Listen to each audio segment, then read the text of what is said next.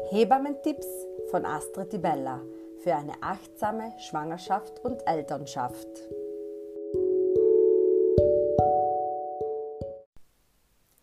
Wie ist das eigentlich mit dem Sex in der Schwangerschaft? Geht das? Darf man das? Oder schade ich damit meinem ungeborenen Kind?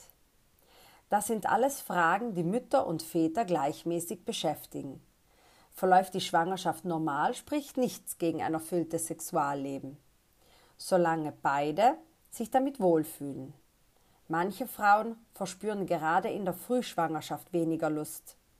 Schließlich kann es wirklich schwierig sein, zwischen ständiger Übelkeit, spannenden Brüsten und unendlicher Müdigkeit auch noch erotische Gefühle zu entwickeln. Aber im zweiten Schwangerschaftsdrittel gibt sich das meistens, die unangenehmen Begleiterscheinungen lassen nach und Frauen verspüren häufig sogar noch mehr Lust. Dies liegt unter anderem daran, dass Gebärmutter und Sexualorgane während der Schwangerschaft besser durchblutet sind. Ob und wie Lust und Sexualität in der Schwangerschaft erlebt werden, ist also sehr individuell. Solange es beiden gefällt und nichts Medizinisches gegen Sex in der Schwangerschaft spricht, ist erlaubt, was gefällt. Manche Paare haben während einer Schwangerschaft mehr Sex als sonst, andere weniger und andere gar keinen. Und das ist alles in Ordnung.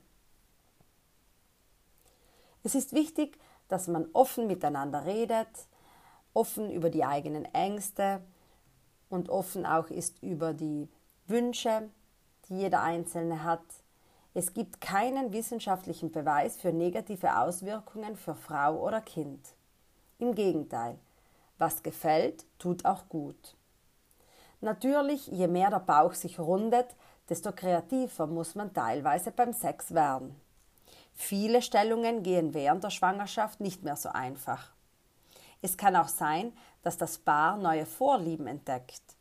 Besonders im letzten Schwangerschaftsdrittel sind beim Sex Stellungen zu empfehlen, bei denen der Bauch und die empfindlichen Brüste geschützt sind. Und übrigens, wenn man über den Termin geht, das heißt, das Baby auf sich warten lässt, dann kann auch sein, dass dir die Hebamme oder die Ärztin sogar empfehlen, Sexualität zu erleben, denn im Sperma vom Mann sind Hormone enthalten, die Prostaglandine, die gerade am Ende der Schwangerschaft Wehen auslösen können. Aber keine Sorge, dieses Auslösen der Wehen spielt nur gegen Ende der Schwangerschaft eine Rolle.